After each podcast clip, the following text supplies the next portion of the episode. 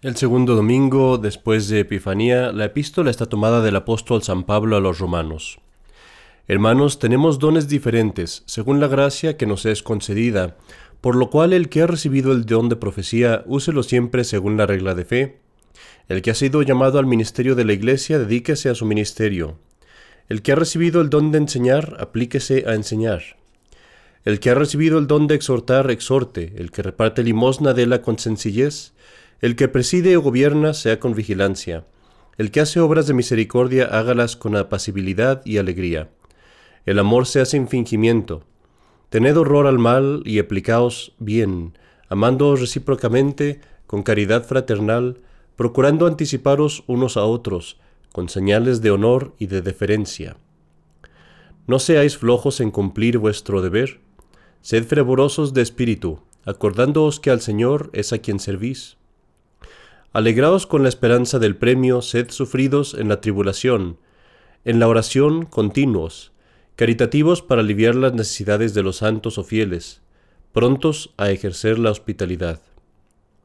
Bendecid a los que os persiguen, bendecidlos y no los maldigáis. Alegraos con los que se alegran y llorad con los que lloran. Estad siempre unidos en unos mismos sentimientos y deseos, no presumiendo de cosas altas, sino acomodándoos a lo que sea más humilde. El Evangelio está tomado del Evangelio según San Juan capítulo segundo. En aquel tiempo se celebraron unas bodas en Caná de Galilea donde se hallaba la madre de Jesús. Fue también convidado a las bodas Jesús con sus discípulos. Y como viniese a faltar el vino, dijo a su madre a Jesús, No tienen vino. Respondióle Jesús, Mujer, ¿qué nos va a mí y a ti? Aún no es llegada mi hora. Dijo entonces su madre a los sirvientes, Haced lo que él os diga.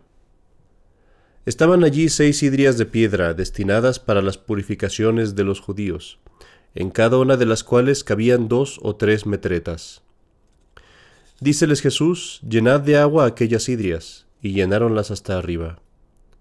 Díceles después Jesús, sacad ahora en algún vaso y llevadlo al maestresala. Hicieronlo así, Apenas probó el maestresala el agua convertida en vino, como él no sabía de dónde era, bien que lo sabían los sirvientes que lo habían servido. Llamó al esposo y le dijo, Todos sirven al principio el vino mejor, y cuando los convidados han bebido ya a su satisfacción, sacan el más flojo. Tú al contrario has reservado el buen, buen vino para el último. Así en Caná de Galilea hizo Jesús el primero de esos milagros con que manifestó su gloria, y sus discípulos creyeron más en él. En el nombre del Padre, y del Hijo, y del Espíritu Santo. Amén. Siempre es una buena idea cuando un sacerdote llega a una parroquia por primera vez, hablar acerca de los deberes del pastor y de la relación que tiene el pastor con las ovejas, con, la, con el pueblo de la parroquia. Y nuestra epístola del día de hoy nos da una buena, buena ocasión para esto, pues parece que San Pablo nos hablara de todos los deberes del pastor. En el poco tiempo que tengo como sacerdote, una de las cosas que he notado es todo el bien que se hace cuando hay un sacerdote presente, tan solo por su presencia, tan solo por el hecho de que él cumpla con su deber. Muy bien compara nuestro Señor al sacerdote con la sal. La sal pareciera que no hace nada, la sal está, no quema como el fuego, no congela como lo hace el frío, no apaga como lo hace el agua. Y sin embargo, la sal, solamente por estar presente en la comida, en una carne, por ejemplo, previene la corrupción, previene que se eche a perder. Y en la misma forma el sacerdote, si es un buen sacerdote, simplemente con cumplir su deber, simplemente con permanecer en su puesto al lado de los fieles, hace un, gran bien, y particularmente en este sentido, que evita, previene la corrupción y el mal de entrar dentro en las almas. Pasemos a ver aquellos puntos que San Pablo nos da en la epístola, enumerando estos dones que nos podemos aplicar al sacerdote. Y el primero de estos es el don de profecía. El pastor, el sacerdote, tiene el deber, verdaderamente, de profetizar, en el sentido que tiene el deber de predicar la palabra de Dios.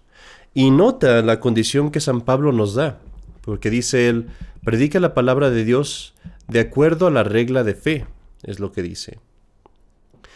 Porque el sacerdote es alguien que no está puesto en el púlpito para darnos su propia opinión. Él es, él es un hablador, un, es un vocero de Dios.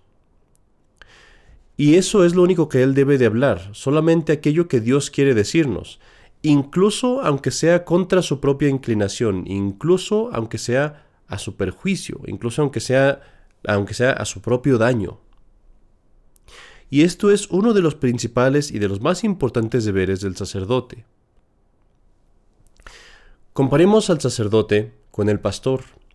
Así como el pastor va guiando a sus ovejas y usa su, su bastón, y con el bastón las mueve de la derecha a la izquierda, y las detiene y las empuja. Así el sacerdote, con su constante predicación, va moviendo a los fieles hacia la derecha o hacia la izquierda, más adelante o más hacia atrás. Los va llevando para mantenerlos libres, para mantenerlos a salvo de caer, para mantenerlos en el camino correcto. San Pablo nos menciona también otra segunda característica y es el ministrar, el cumplir con el ministerio. Y es muy, muy notorio que todas las otras cosas que San Pablo dice les da una característica. Dice, haz esto fervientemente, haz esto este, con simplicidad. Pero cuando dice cumplir el ministerio, simplemente dice ministra. Y eso es porque al decir ministerio se refiere a que el sacerdote da los sacramentos. Y al dar los sacramentos el sacerdote no debe poner nada personal, no debe poner nada de su parte. Su deber al dar los sacramentos es darlos exactamente, sin ningún cambio, como Jesucristo los instituyó, precisamente como Jesucristo los instituyó, sin ningún aspecto personal. No depende el sacramento de su, de su devoción, no depende de sus sentimientos, no depende de su actitud, depende de que los haga exactamente, ministra.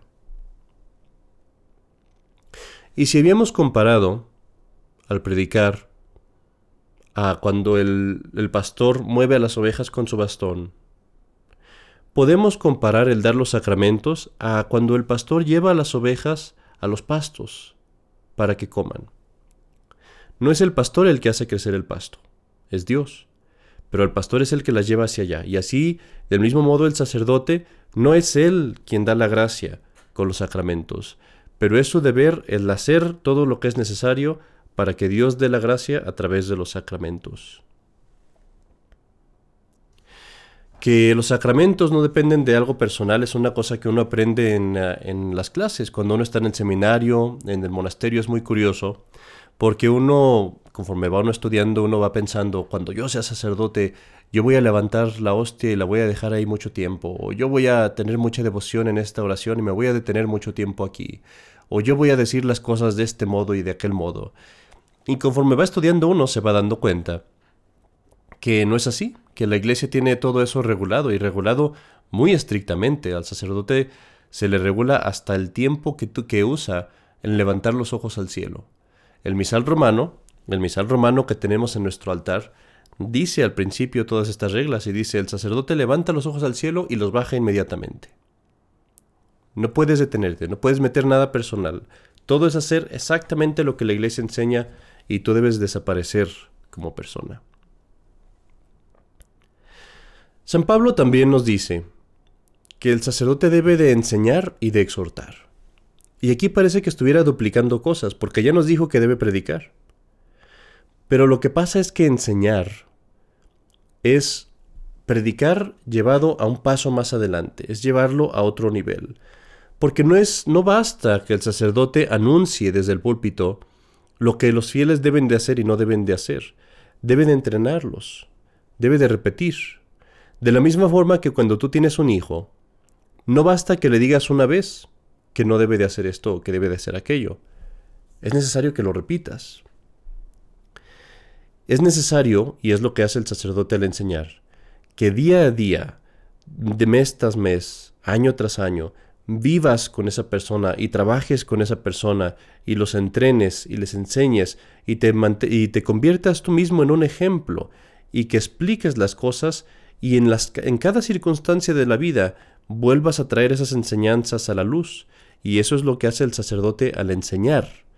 No solamente predicar, sino enseñar. Y esto incluye la otra cosa que San Pablo nos dice, que es exhortación. Esto es levantar el ánimo, empujar a cosas mayores, eh, dar ánimo a las personas. Mucha gente piensa que el sacerdote nada más está para corregir a los pecadores, para convertir a los pecadores. Y dice uno, si yo no tengo pecados, pues no tengo nada más que ver con el sacerdote. Y no es así. El sacerdote también tiene el deber de levantar a las almas a mayor perfección, de hacer que las almas adquieran más virtud, de hacerlas que estén en vidas todavía más agradables a Dios y de hacerlas que estén en un lugar todavía más a salvo, más fácil para llegar al cielo. Entonces el sacerdote tiene el deber también de empujar a mayor perfección. Fíjate qué hermosa figura, qué hermosa pintura nos da San Pablo de lo que es un sacerdote, un buen pastor. También nos dice San Pablo que el sacerdote debe dar con simplicidad, porque él no vive para sí mismo, vive para los otros. Nos dice que debe gobernar, porque el sacerdote gobierna ciertamente bajo su obispo en asuntos espirituales, pero San Pablo dice debe gobernar cuidadosamente. San Pablo también dice que el sacerdote debe de amar a sus, a sus fieles. Pero este amor no es como se entiende hoy, un amor vano, vacío, un amor que la gente interpreta como sentimentalidad, como una ociosa forma de ser bueno, bonito o amable con los demás. No es eso el amor del que habla San Pablo, pero él mismo nos dice, amar con un amor verdadero, esto es decir, odiando todo lo malo y aferrándose a lo que es lo bueno, como dice ahí mismo en la epístola. Porque el sacerdote te ama de esta manera, que su meta no es complacerte, sino traerte a aquellas cosas que son para salvar tu alma, aunque te guste o no, aunque lo critiques o no. Él es tu único verdadero amigo, que no tiene ningún interés particular y cuyo consejo siempre va a ser sincero, siempre va a ser honesto y siempre va a ser para tu mayor bien. El sacerdote es tu verdadero consejero que es honesto, que te va a decir las cosas que nadie más se atreve a decirte. Él es el mejor doctor que te va a curar de aquellas enfermedades que ni siquiera sabías que tenías. Él es el mejor maestro, que te va a enseñar aunque tú te opongas a Él, aunque tú lo amenaces, aunque lo estés matando, no va a dejar de enseñarte incluso hasta su último aliento para salvar tu alma. Qué hermosa figura nos da San Pablo de un buen sacerdote. Muchas más cosas podríamos decir, pero solamente quiero mencionar una más, y es lo que dice San Pablo, que el sacerdote sea constante en la oración.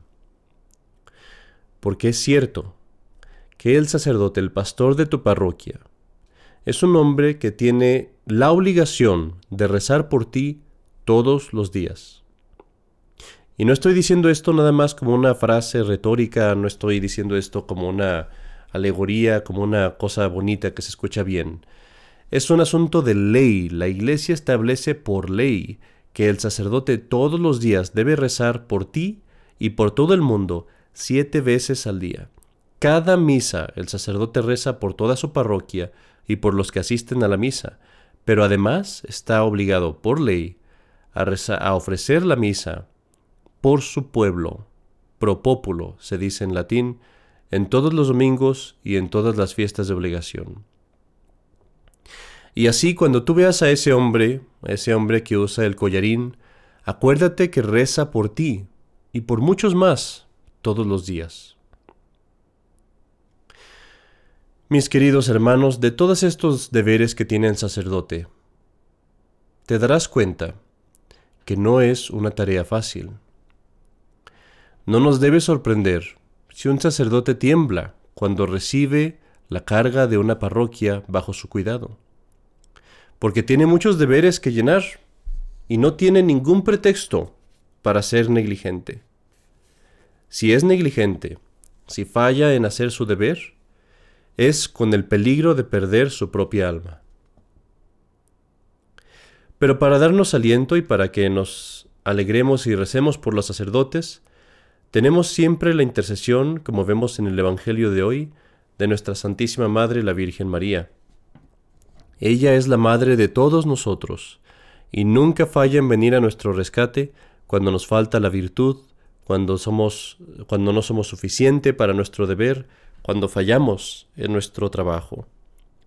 Debemos y podemos acudir a ella con confianza, y pidámosle, como así como se le pidió, no se le pidió, pero ella lo, lo vio, que no había suficiente vino, pidámosle ahora que no tenemos suficientes sacerdotes. Pidamos que nos dé a todos los sacerdotes la gracia de predicar acerca de ella, de hacerla conocida, de hacerla conocer en todo el mundo, y que nos dé a todos los sacerdotes la gracia de cumplir nuestra misión, nuestra tarea en esta tierra, de traer más y más almas al cielo a través de nuestro ministerio. Yo rezo y pido que todos recen para que todos los sacerdotes, los pastores, los obispos, sean fortalecidos para cumplir con su deber y que alcancen el cielo en compañía de aquellos que están confiados a su cuidado. En el nombre del Padre, y del Hijo, y del Espíritu Santo. Amén.